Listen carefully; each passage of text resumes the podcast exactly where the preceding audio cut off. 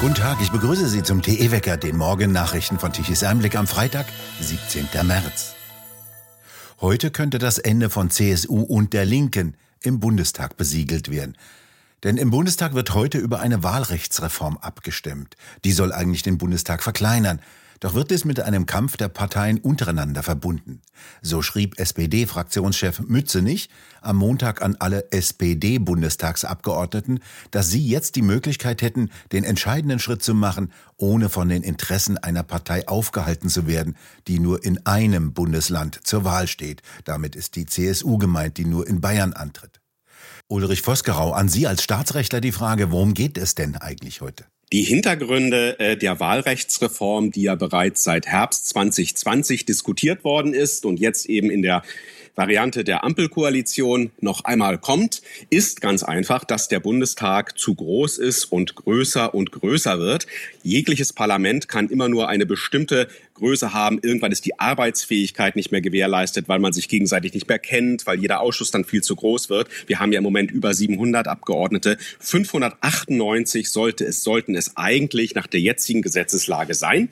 Aber diese Zahl kann niemals gehalten werden, da es die sogenannten Überhangmandate gibt. Und Überhangmandate, die dürfen nicht stehen bleiben, sondern ziehen weitere Ausgleichsmandate nach sich. Und so kommen wir von 598 Bundestagsabgeordneten, die eigentlich gesetzlich vorgesehen sind, zu über 700. Jedes Wahlrecht hat seine Vor- und Nachteile. Es eint, dass sie immer polittechnisch ausgenutzt werden. Denn jetzt bei der anstehenden Wahlrechtsreform könnte es ja sein, dass die CSU in Bayern rausfliegt. Warum denn das? Ja, das ist der Pferdefuß. Erstens, Sie haben ja recht. Also jede, wenn man das rechtsgeschichtlich studiert, jede Wahlrechtsreform in Deutschland ist ausgelöst worden von dem Wunsch, irgendeine Partei oder bestimmte Parteien zu bevorteilen oder benachteiligen.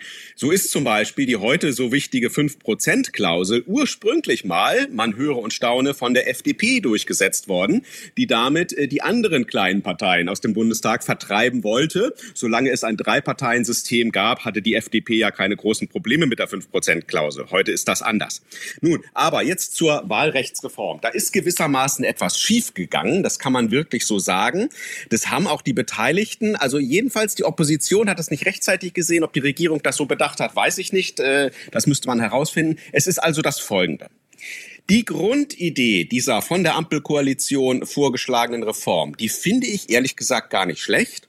Was in den Medien zu wenig vorkommt, ist der Umstand, ähm, dass dieses Modell nicht von der Ampelkoalition erfunden worden ist, sondern es handelt sich um ein Modell, das bereits im Oktober 2020, als das ganze Thema schon mal diskutiert worden ist, von der AfD-Fraktion vorgelegt worden ist im Deutschen Bundestag. Das ist damals in den Medien gar nicht registriert worden. Die AfD-Fraktion hatte damals maßgeblich auf Vorarbeiten eines sehr bekannten äh, Verfassungsrechtlers, nämlich Hans Mayer von der Humboldt-Universität zurückgegriffen, der jetzt vor ein paar Monaten erst äh, gestorben ist. Dessen Modell hat man eigentlich übernommen. Und dieses Modell geht nun davon aus, dass die Zahl der Bundestagsabgeordneten auf die gesetzlich angeordneten 598 beschränkt bleibt. Es gibt niemals mehr, es gibt keine Überhangmandate und deswegen muss es auch keine Ausgleichsmandate geben.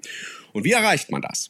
Das erreicht man so, dass nicht jeder Abgeordnete, der die meisten Erststimmen in seinem Wahlkreis gewonnen hat, damit schon automatisch direkt gewählter Bundestagsabgeordneter ist, sondern er wird zunächst Bundestagskandidat. Und sein Wahlkreismandat bekommt er dann, und in dem Umfang, wie eben das Zweitstimmenergebnis der Partei diese Bundestagsmandate auch rechtfertigt. Das heißt, zuerst kommt dann der Bundestagsabgeordnete dran, der am meisten Erststimmen in seinem Wahlkreis bekommen hat und der mit den zweitmeisten Wahl Erststimmen und immer so weiter. Und diejenigen äh, direkt gewählten Abgeordneten, die aber nur sehr wenige Erststimmen haben, die würden dann in der Tat irgendwann hinten herunterfallen. Da wäre dann ein Wahlkreis im Einzelfall nicht direkt im Bundestag vertreten. Ähm, ich halte das aber für verfassungsrechtlich im Grunde für zulässig, denn man muss sehen, es gibt heute im Einzelfall direkt gewählte Bundestagsabgeordnete, die mit kurz über 20, im Einzelfall wohl sogar nur 18 Prozent der Erststimmen zu direkt gewählten Bundestagsabgeordneten erklärt worden sind. Das halte ich verfassungsrechtlich nicht unbedingt für zwingend zwingend. Und bis hierher würde ich auch die Reform der Ampelkoalition durchaus für unterstützenswert halten, zumal sie es eben fertig bringt, äh, das Zweitstimmenergebnis exakt abzubilden und dabei die 598 Bundestagsabgeordneten, die bisher gesetzlich vorgeschrieben sind, nicht zu überschreiten. Jetzt hat aber die Ampelkoalition ein weiteres gemacht. Die hat äh, den den Hans-Meyer-Entwurf beziehungsweise den AfD-Entwurf vom Herbst äh, 2020 in einem entscheidenden Punkt noch abgeändert und ergänzt. Sie hat nämlich dazu geschrieben, dass außerdem die Drei-Mandate-Klausel abgeschafft wird, die es bis heute gibt und die eben sagt, dass eine Partei entweder fünf Prozent der Zweitstimmen gewinnen muss im Bund, um eben aus der Landesliste, aus den Landeslisten Abgeordnete in den Bundestag schicken zu können. Oder aber sie kann diese fünf Prozent auch ersetzen durch drei Direktmandate, wie es derzeit die Linkspartei tut. Die Linkspartei hat eigentlich unter fünf Prozent der Stimmen. Ähm, aber da sie eben diese drei Direktmandate hat, führt das dazu, dass sie nicht nur die drei direkt gewählten Abgeordneten selber im Bundestag hat, die ja ohnehin gewählt sind und denen man das nicht wegnehmen könnte, sondern sie haben noch sehr viel mehr Abgeordnete, die sie eben nach Stimmergebnis aus den Landeslisten zugeteilt bekommt. Ganz einfach, weil die drei Direktmandate äh, die fünf Prozent auch ersetzen können. Und das soll jetzt ersatzlos wegfallen. Man muss nach der neuen Regelung der Ampelkoalition fünf Prozent der Stimmen bundesweit haben, um überhaupt in den Bundestag einziehen zu können. So, und jetzt kommt der Pferdefuß. Das würde eben dazu führen, dass die CSU wenn sie bei der nächsten Bundestagswahl unter fünf Prozent der Stimmen bundesweit bekommt, und derzeit hat sie 5,2 Prozent, das heißt, wenn sie noch ein bisschen verliert, dann hat sie weniger als fünf Prozent der Stimmen im Bund, mit keinem einzigen Abgeordneten im Deutschen Bundestag ähm, vertreten ist, obwohl sie in Bayern derzeit 45 Direktmandate gewonnen hat. Und das geht auch meines Erachtens selbstverständlich nicht. Also das ist ein Schritt zu weit. Das wäre natürlich undemokratisch. Das Interessante ist, dass diese Ergänzung in der Diskussion des Gesetzes, also der stand im Urentwurf noch gar nicht drin, der Ampelkoalition, und der ist in der Diskussion des Gesetzes in drei Lesungen ergänzt worden, ausgerechnet auf Vorschlag der CDU, die diesen Effekt offenbar übersehen hat. Die CDU hat nachgedacht, wie kann sie den Linken schaden? Und ist darauf gekommen, wenn wir die drei Mandate rausstreichen und nur die fünf Prozent stehen lassen, dann kommen die Linken nicht mehr in den Bundestag. Ist doch logisch. Sie hat dabei übersehen, dass nur nach dem gegenwärtigen Modell jeder direkt gewählte Abgeordnete sowieso im Bundestag ist, also auch die ganzen direkt gewählten CSU-Abgeordneten, dass aber nach dem neuen Modell niemand mehr nur aufgrund der Erststimme in den Bundestag kommt, sondern er kommt aufgrund der Erststimme in den Bundestag, wenn außerdem das Zweitstimmenergebnis dies rechtfertigt. Und die Kombination von diesen beiden Elementen, das hat man nicht bedacht, also jedenfalls die CDU hat es nicht bedacht, würde dazu führen, dass unter Umständen bei der nächsten Wahl die CSU dem Deutschen Bundestag gar nicht mehr angehört und ihre über 40 wahrscheinlich Direktmandate dann einfach so in den Tisch fallen. Das kann selbstverständlich nicht sein. Das ist selbstverständlich verfassungswidrig. Es ist also immer schlecht, an dem politischen Regelwerk zu drehen, um sich ein paar Vorteile zu verschaffen, die können einem dann wieder auf die Füße fallen. Ganz genau, ganz genau. So ist es nämlich hier. Hier ist das Prinzip nach hinten losgegangen, dass man mit der äh, Reform, äh, wie sie ja schon in der seinerzeitigen ähm, Idee der AfD beziehungsweise von Hans Mayer, der übrigens der SPD angehört hat, ähm, angelegt war, dass man damit nicht zufrieden war, sondern noch, die ist ja bis dahin nicht schlecht, finde ich, ähm, und sondern weiter überlegt hat, wie können wir außerdem der Linkspartei eins auswischen. Und dabei hat man wirklich, man kann wirklich diesen Denkfehler leicht nachvollziehen. Die waren gedanklich noch im alten System und haben gesagt, wir streichen die Drei-Mandatsklausel, dann ist die Linke weg. Und für alle anderen ist es kein Problem, denn die CSU hat ja über 40 Direktmandate. Ja, und da hat man nicht bedacht, nach dem neuen System sind die 40 Direktmandate als solche gar nichts wert. Es müssen außerdem die Zweitstimmen dazukommen. Ja, das hat man nicht bedacht. Vielen Dank, Herr Vosgauer, für diese Erläuterungen. Bitte. Vier Wochen vor dem Aus für die verbliebenen drei letzten Kernkraftwerke in Deutschland hat E.ON-Chef Leonhard Birnbaum die Entscheidung der Bundesregierung scharf kritisiert. Deutschland würde einer wichtigen Option beraubt, obwohl die Energiekrise noch nicht vorbei sei und hoffen, dass die französische Kernkraft laufe, sagte Birnbaum auf einer Bilanzpressekonferenz. Das verstehe wer will, er nicht. Aber am Ende sei es das Primat der Politik, solche Entscheidungen zu treffen. Die Planung gehe jetzt von einem Ende des Betriebes von ISA 2 am 15. April aus. Er persönlich halte das für einen Fehler, sagte er und fuhr wörtlich fort. Wir schalten eine der sichersten, produktivsten und besten Anlagen der Welt ab. Das Kernkraftwerk ISA 2 habe in seiner Laufzeit über 400 Terawattstunden Strom produziert. Dies sei mehr als zweimal so viel, wie alle 40 Millionen Haushalte in Deutschland pro Jahr verbrauchen würden. Ein Bankenbeben befürchten Finanzfachleute in Europa. Die Schweizer Nationalbank will jetzt Credit Suisse mit 54 Milliarden Euro retten.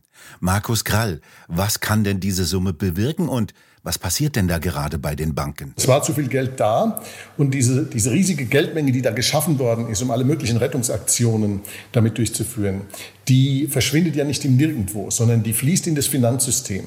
Und im Finanzsystem führt sie dazu, dass spekuliert wird damit. Es wird das Geld angelegt in Aktien, in Anleihen, in Derivate, in alle möglichen strukturierten Geschichten. Und so hatten wir es auch 2007, 2008 ja schon. Da hatten wir auch zu niedrige marktfremde Zinsen. Und dann wurde investiert. Und das Interessante daran ist, dass man kurz bevor es dann zum Schwur kommt, also kurz bevor dann Verluste realisiert werden und Institutionen verlieren und pleite machen, hat man in der Regel die besten Jahre in den Bilanzen, die man je gesehen hat. Ja? Also 2006 war es so, dass wir äh, die höchsten Bankenprofite aller Zeiten gesehen haben. Nur waren das gar keine wirklichen Profite, das waren keine echten, das waren nur bilanzierte Profite, das waren Luftbuchungen, die sich dann wenige Monate später, als das herausgestellt haben, was sie nämlich in Wahrheit waren, Verluste. Und das Interessante an der aktuellen Situation ist, auch dieses Mal war es so.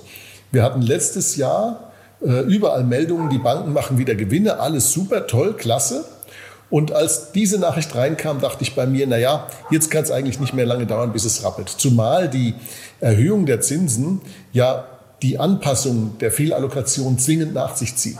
Die niedrigen, die marktfremd niedrigen Zinsen führen dazu, dass Fehlallokationen stattfinden und umso länger das passiert, umso mehr Fehlallokationen und umso weiter die Zinsen vom Marktniveau weg sind, umso mehr Geld fließt in die falschen Verwendungen. Und das alles, das haben wir sozusagen zum Maximum äh, getrieben. Ja, wir haben im Grunde genommen extrem lange mit extrem starker Abweichung, sogar mit Negativzinsen, alle Marktteilnehmer in die Versuchung geführt, in die falschen Dinge zu investieren.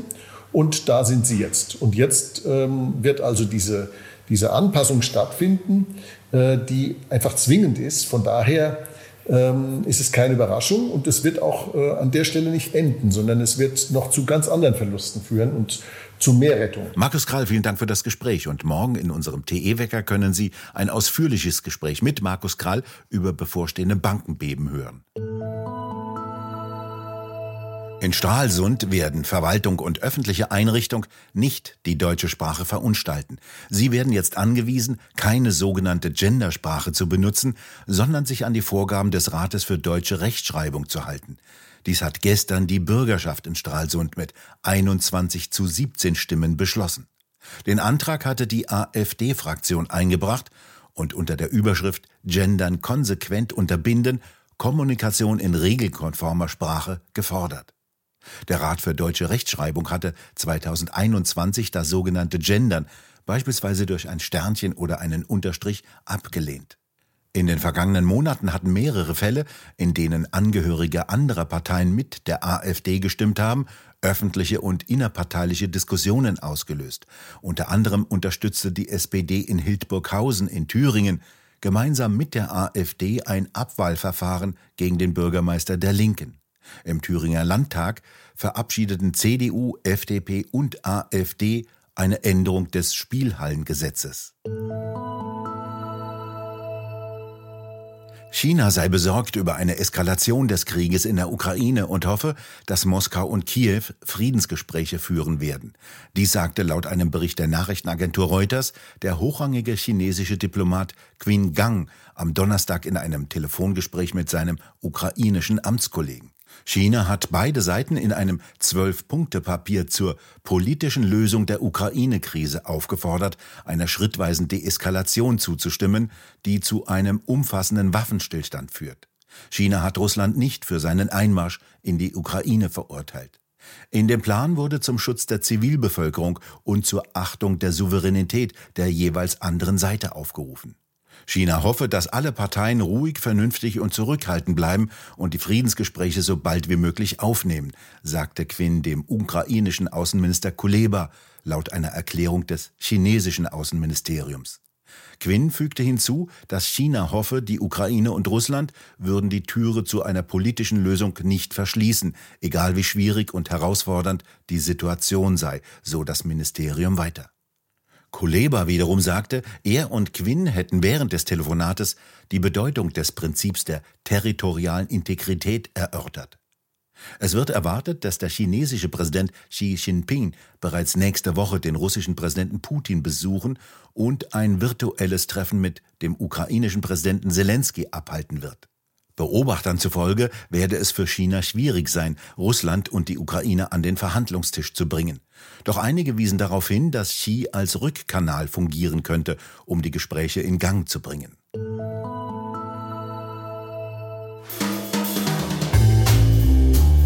Endlich mit Aktien Geld verdienen. Professor Dr. Max Otte beantwortet Ihre Fragen zur Vermögensanlage. Wie kauft man Aktien, Herr Otte? Man muss ja doch Wissen haben, welchen Wert man auswählt. Aktien können Sie auf dreierlei Weise erwerben. Einmal natürlich die Einzeltitel, andererseits als gemanagten Fonds und drittens als passiven Fonds, indem Sie ganze Märkte, ganze Indizes kaufen. Was davon für Sie richtig ist oder vielleicht eine Mischung dieser drei Strategien, das hängt tatsächlich von Ihrem Wissen, von Ihrer Psychologie ab. Das sind aber die drei Möglichkeiten, wie man Aktien kaufen kann. Und ich plädiere natürlich auch für das Direktinvestment in Aktien bisschen für das souveräne Investieren. Das geht dann relativ schnell. Wenn man sich ein Online-Depot zulegt, kann man sehr kostengünstig direkt Aktien kaufen. Sie möchten mehr über die Vermögensanlage in Liechtenstein nach der Methode von Prof. Dr. Max Otte erfahren? Informieren Sie sich unter www.pi-kapitalanlage.de und vereinbaren Sie jetzt Ihr persönliches Informationsgespräch. Nach den turbulenten vergangenen Tagen mit kalten Polarluftmassen, Regen und Schnee und mit Durchzug mehrerer Kaltfronten wird es deutlich ruhiger in der Atmosphäre. Es wird vorwiegend sonnig, teilweise ziehen ein paar Wolken auf, es bleibt aber trocken. Lediglich im Westen kann es gegen Abend leicht regnen. Die Temperaturen machen einen deutlichen Sprung nach oben und bewegen sich von 15 Grad im Osten über 18 Grad im Westen, sogar bis zu 21 Grad im Südbadischen. Am Samstag wird es noch milder. Von Westen kann es abends zum Sonntag hin wolkiger werden und es können Niederschläge aufkommen. Die Wettermodelle zeichnen eine milde Frühlingswetterlage für die kommende Woche. Und nun zum Energiewendewetterbericht von Tichys Einblick. Der Wind hat sich wieder gedreht und weiter abgeschwächt. Er frischt heute im Laufe des Tages in einigen Landesteilen etwas auf, aber das reicht nicht, um die 30.000 Windräder kräftig zum Drehen zu bewegen. Wie sehr er sich bereits schlafen gelegt hat, zeigen Diagramme bei agora-energiewende.de. Ganze 17 Gigawatt lieferten die 30.000 Windräder in Deutschland um 12 Uhr gestern Mittag. Deutschland verbrauchte zu dieser Zeit aber 75,6 Gigawatt an elektrischer Leistung. Dazu kamen noch von den 2,2 Millionen Photovoltaikanlagen 33,8 Gigawatt. Allerdings nur um 12 Uhr mittags. Um 17 Uhr am Nachmittag brach diese Leistung weitgehend ein. Kein Wunder, die Sonne ging unter. Kohle- und Kernkraftwerke lieferten um 12 Uhr 25 Gigawatt. Um 18 Uhr mussten die bereits auf 33 Gigawatt hochfahren, weil von den sogenannten Erneuerbaren gerade mal noch 35 Gigawatt an elektrischer Leistung kamen. Das reichte bei weitem nicht, um den Verbrauch von 63 Gigawatt um 18 Uhr zu decken. Wir bedanken uns fürs Zuhören. Schön wäre es, wenn Sie uns weiterempfehlen. Weitere aktuelle Nachrichten lesen Sie regelmäßig auf der Webseite tichiseinblick.de und wir hören uns morgen wieder, wenn Sie mögen.